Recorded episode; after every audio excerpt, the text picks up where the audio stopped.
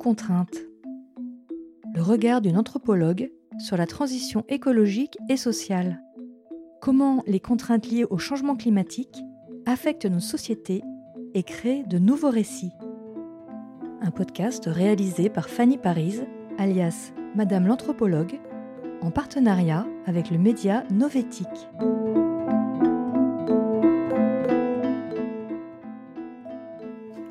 Bonjour à tous et bienvenue dans cet épisode de notre podcast Sous contrainte. Aujourd'hui, nous allons explorer une question dérangeante et pour le moins surprenante.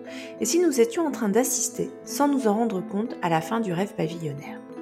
Cette question sera traitée en trois parties. D'abord, nous discuterons de l'impact des systèmes économiques actuels sur la durabilité du capitalisme. Puis, nous nous pencherons sur les critiques croissantes du mode de vie occidental matérialiste et enfin, nous regarderons vers les alternatives durables et justes qui émergent. Alors, sans plus attendre, plongeons dans le vif du sujet.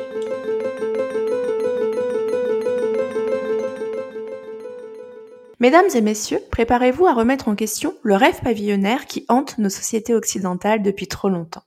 Asseyez-vous confortablement et ouvrez votre esprit critique car nous allons explorer les méandres obscurs de cette illusion d'abondance et de prospérité. Pour commencer, intéressons-nous à la maison individuelle, ce symbole fort du rêve occidental. Avec son petit jardin clôturé, son garage pour deux voitures et sa chambre pour chaque enfant, elle incarne l'aboutissement de la réussite dans la société capitaliste. On nous a fait croire que posséder une maison individuelle était le summum du bonheur et de la sécurité financière. Mais laissez-moi vous demander une chose. Avez-vous déjà réfléchi au coût réel de cette prétendue réussite? Que ce soit énergétique, environnemental ou encore social, les coûts de la maison individuelle sont bien plus élevés qu'on ne le pense. Des générations entières passent leur vie à rembourser le prêt de cette maison, consommant ainsi des ressources en quantité astronomique. Pendant ce temps, le stress et l'insécurité financière s'emparent de leur quotidien. La maison individuelle, c'est l'enfant bâtard du capitalisme, le rêve devenu cauchemar. Et pourtant, Malgré toutes ces réalités sombres, ce rêve continue de faire fantasmer bon nombre d'entre nous. On peut l'expliquer de plusieurs manières d'un point de vue anthropologique, tant via la valorisation de ce mode de vie dans l'industrie du divertissement, et quand je vous dis ça, je pense notamment à des séries comme Desperate Housewives qui ont mis en avant cet idéal de vie autour de la maison pavillonnaire. Mais on peut également voir cet attrait comme une résurgence de l'idéal de la société agraire du siècle dernier.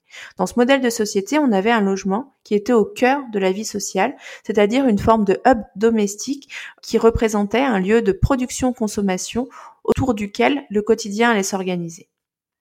Mais arrêtons-nous un instant et regardons la réalité en face. Le capitalisme s'est répandu comme une gangrène à travers le monde, nous plongeant dans une uchronie où la croissance économique, la consommation effrénée et la recherche de profit sont érigées en vérité absolue.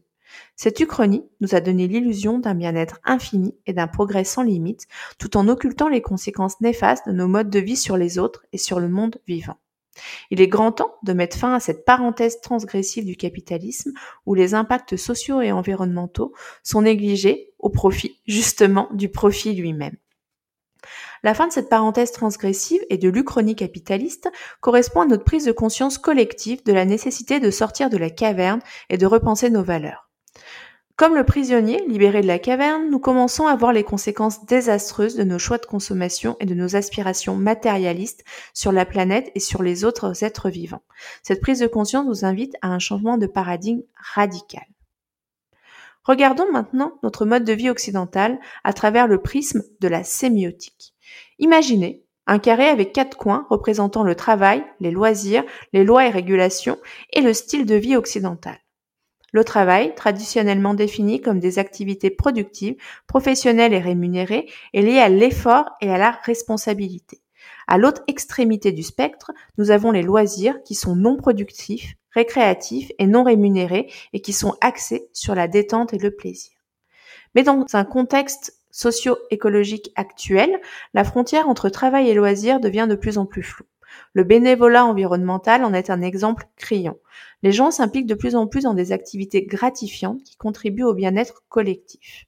Les lois et régulations jouent également un rôle crucial dans la régulation de nos comportements dans ce contexte socio-écologique. Enfin, notre mode de vie occidental, caractérisé par la consommation effrénée, l'individualisme et la recherche de confort matériel, est en train d'être remis en question et repensé. Les nouveaux modèles économiques témoignent d'une mise en cause de la consommation excessive avec une recherche de formes de satisfaction moins matérialiste en apparence. Nous assistons à une évolution de notre compréhension et de notre interprétation de ces notions fondamentales sous l'impulsion notamment des enjeux socio-écologiques et de la crise, même de la permacrise auxquelles nous devons faire face. D'ailleurs, dès 2030, la construction de nouveaux bâtiments, qu'il s'agisse d'immeubles ou de maisons individuelles, sera confrontée à des contraintes sociales et environnementales plus strictes. La loi Zéro artificialisation nette, ou loi dite ZAN en France, encourage le développement d'habitats respectueux de l'environnement, tels que les écoquartiers et l'habitat participatif. Nous devons donc repenser notre relation à l'espace et à l'environnement, privilégiant la qualité de vie et la préservation des ressources naturelles plutôt que la possession des biens matériels. Cette transition vers une logique de préservation et de valorisation du patrimoine bâti et des ressources naturelles représente un bouleversement dans notre façon de concevoir l'urbanisme et l'habitat. De manière sous-jacente, ce qu'il y a derrière la loisane, c'est à terme l'impossibilité de pouvoir faire construire sa maison individuelle pour accéder à ce fameux rêve pavillonnaire.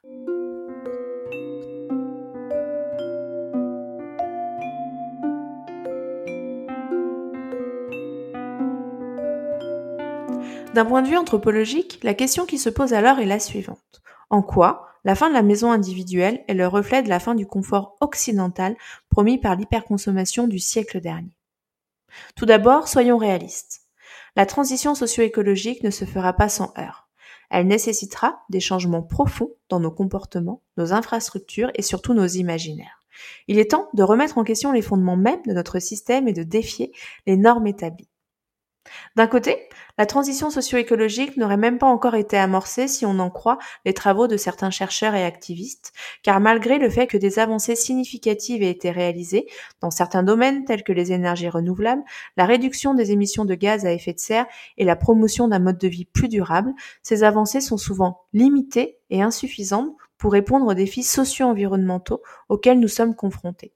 Pire, parfois, toutes ces avancées conduisent à des situations qui sont même pires qu'avant. Le fait de produire et donc de consommer mieux va engendrer, par exemple, une augmentation de la demande et donc de la fabrication et de la consommation. C'est ce qu'on appelle l'effet rebond et donc la fausse bonne idée de certaines avancées qui sont jugées plus éco-responsables. D'un autre côté, on a l'utopie du capitalisme responsable qui tente de nous faire croire ou de nous convaincre du contraire. Cette idéologie cherche à concilier profitabilité économique et transition sociale et écologique tout en mobilisant des valeurs en vogue comme la psychospiritualité, le développement personnel, la cause animale, l'engagement sociétal, la justice sociale ou la préservation du vivant. Mais derrière cette utopie se cache une réalité bien moins reluisante.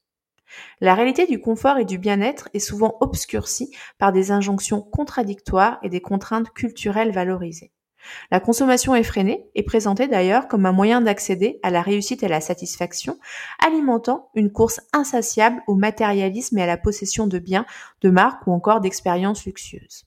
Les normes culturelles exaltent l'autonomie, la liberté de choix, la mobilité et la flexibilité, créant des contraintes pour les individus qui se sentent obligés de se conformer à ces attentes. Pourtant, on a le rationnement qui refait surface. Des idées comme l'instauration de permis carbone individuels sont évoquées qui visent à réguler la consommation de carbone de chaque individu. Ces quotas stricts et contrôlés seraient mesurés en fonction de notre consommation d'énergie, de carburant, de nourriture, de produits manufacturés, et nous devrions payer des amendes si nous dépassons notre quota. Une façon de nous rappeler que nos choix de consommation ont un impact réel sur l'environnement, mais aussi une contrainte supplémentaire qui va s'imposer à nous à moyen, court ou long terme. Sous contrainte le regard d'une anthropologue sur la transition écologique et sociale. Un podcast réalisé par Fanny Paris, alias Madame l'anthropologue, en partenariat avec le média Novétique. Mais alors, si le rêve de la maison individuelle et de la surconsommation s'effondre, quelles sont les alternatives qui se présentent à la population occidentale? Eh bien, comme vous allez le voir, c'est là que ça devient intéressant. Laissez-moi vous partager mes observations de terrain qui ont révélé une pratique en pleine expansion, bien que son impact ne soit pas encore pleinement visible. En tant qu'anthropologue, j'ai été témoin de ce rite pratiqué par un nombre croissant de personnes à travers le monde. Je l'ai notamment observé au Japon, dans la forêt des suicidés, mais également dans nombre de villes refuges ou de communautés alternatives ou autonomes, que ce soit en France, en Suisse et plus largement en Europe. Cela offre un regard précieux sur les dynamiques sociales et culturelles qui soutiennent une quête d'indépendance et de transformation des modes de vie. En sortant des sentiers battus, en établissant nos propres règles en dehors du système établi, nous commençons à explorer des alternatives audacieuses au capitalisme dominant. Nous remettons en question les normes et les valeurs qui le soutiennent et cela fait toute la différence. Ce rite s'appelle la mise à mort symbolique du modèle de société capitaliste, qui consiste par un groupe d'individus à remettre en question les valeurs fondamentales du capitalisme, et tout ça en cherchant à instaurer de nouvelles pratiques sociales, économiques et politiques. Et en tant que rite, cette transformation sociétale va suivre un processus structuré et symbolique qui vise à déconstruire l'ancien système et à en créer un nouveau. Dans le cadre de ce rite anthropologique, en fait, plusieurs étapes peuvent être identifiées. La première étape est la phase dite de séparation. À cette étape, les individus prennent conscience des problèmes inhérents au capitalisme, comme les inégalités, les crises financières ou encore la dégradation de l'environnement, et vont commencer à se détacher des structures et des valeurs de cette société. Ils cherchent des alternatives et des solutions pour remédier à ces problèmes. La deuxième étape, c'est la phase liminale. Durant cette étape, les individus se trouvent dans un état de transition où ils remettent en question les normes et les croyances du système capitaliste tout en explorant de nouvelles idées et de nouvelles pratiques. Ils participent à des expériences collectives et à des échanges d'informations pour définir ensemble un nouveau modèle de société. La troisième étape, c'est la phase dite d'agrégation.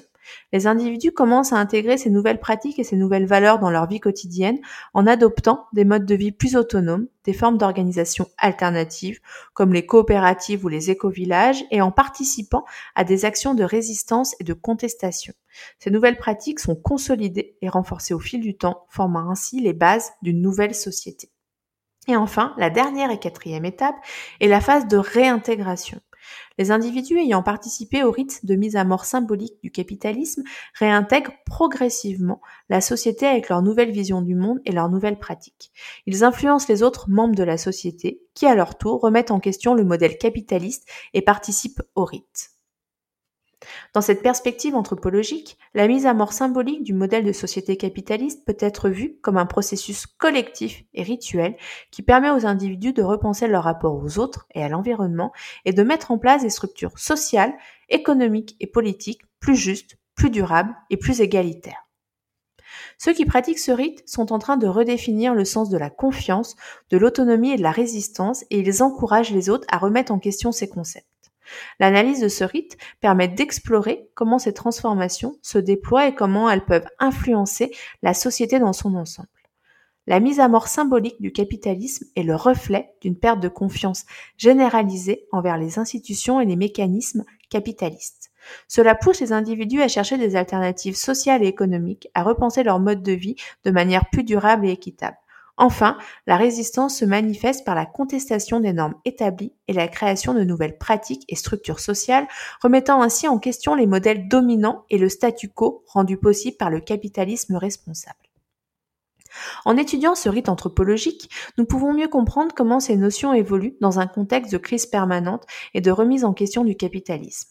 Ce rite révèle également les tensions et les aspirations qui sous-tendent les mouvements de transition socio-écologique, nous permettant ainsi de mieux appréhender les enjeux et les défis liés à la transformation de nos sociétés. Prenons par exemple l'émergence d'un village rebelle en Andalousie, c'est-à-dire en Espagne, qui, depuis les premières élections libres de 1979, défie ouvertement le modèle dominant. Ce village, en autogestion, repose sur un système de démocratie directe et offre des logements abordables à ses habitants. Ils exploitent collectivement 1200 hectares de terres agricoles, intégrant leur propre unité de transformation et commercialisant leur production. Cet espace incarne une utopie vers la paix et montre qu'un autre monde est possible. De nouvelles formes d'hospitalité émergent également au sein de résidences sociales en Suisse et en France, où des coopératives et des associations d'habitants prennent en charge la gestion des logements. Ces communautés mutualisent des espaces de réception, des équipements spécifiques et favorisent les échanges de services et de biens entre les résidents. Elles réduisent ainsi les coûts de gestion tout en créant des environnements solidaires et conviviaux. Ici, l'hospitalité se vit dans un cadre précis permettant de gérer les temps collectifs et privés, favorisant ainsi une véritable ambiance de village au sein de ces résidences.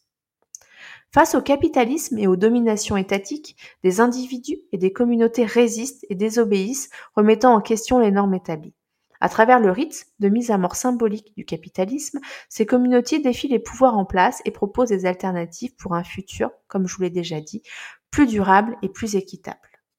Des actes de résistance se manifestent à travers, par exemple, le délit de solidarité en France, la création de communautés Emmaüs paysannes, les technomanifs contre la réforme des retraites et les actions directes de la Green Guerilla. Des scientifiques radicalisés choisissent également la désobéissance civile pour faire face à l'inaction des gouvernements face à la crise climatique.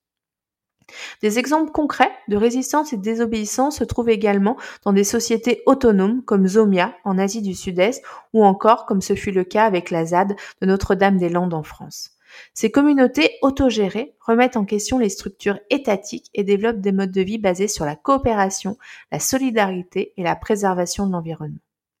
En analysant les différentes expressions de ce rite, nous explorerons en réalité les marges de la société où on va avoir des interactions différentes entre la culture et l'environnement qui vont nous permettre de relever des défis hors du capitalisme. Cela contribue à une meilleure compréhension des bouleversements actuels et offre des perspectives d'exploration pour des alternatives au système économique et politique dominant. Mais attention, ces exemples ne prétendent pas devenir de nouveaux modèles de vie idéaux en soi, mais ils offrent des perspectives alternatives aux rêves pavillonnaires et accompagnent le changement de paradigme dans lequel nous sommes engagés. Ils nous permettent de percevoir d'autres voies possibles, de remettre en question les normes établies et d'explorer de nouvelles façons de vivre, de travailler et d'interagir avec notre environnement. Ils contribuent à élargir notre vision et à stimuler notre réflexion sur les possibilités de transformation sociale et culturelle.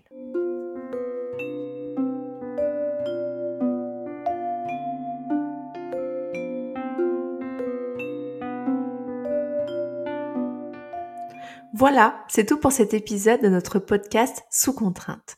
Nous avons exploré la fonction anthropologique de la maison individuelle dans notre société occidentale en période de transition socio-écologique et surtout les limites du rêve pavillonnaire qui a encore le vent en poupe dans notre société. Si nous souhaitons réellement remettre en question ce modèle, il est essentiel d'explorer de nouvelles manières de faire société et de questionner la place du discours dominant dans les choix de vie que nous faisons. Ensemble, nous pouvons ouvrir de nouvelles perspectives et construire un avenir meilleur. Nous espérons que cette réflexion vous a donné matière à penser et à agir pour un avenir sous contrainte, mais plus durable et équitable.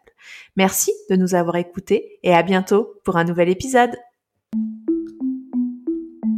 C'était Sous contrainte, le regard d'une anthropologue sur la transition écologique et sociale. Un podcast réalisé par Fanny Paris, alias Madame l'anthropologue, en partenariat avec le média Novétique. Si vous avez aimé cet épisode, n'hésitez pas à le partager et à laisser un avis sur votre plateforme de podcast préférée. À bientôt!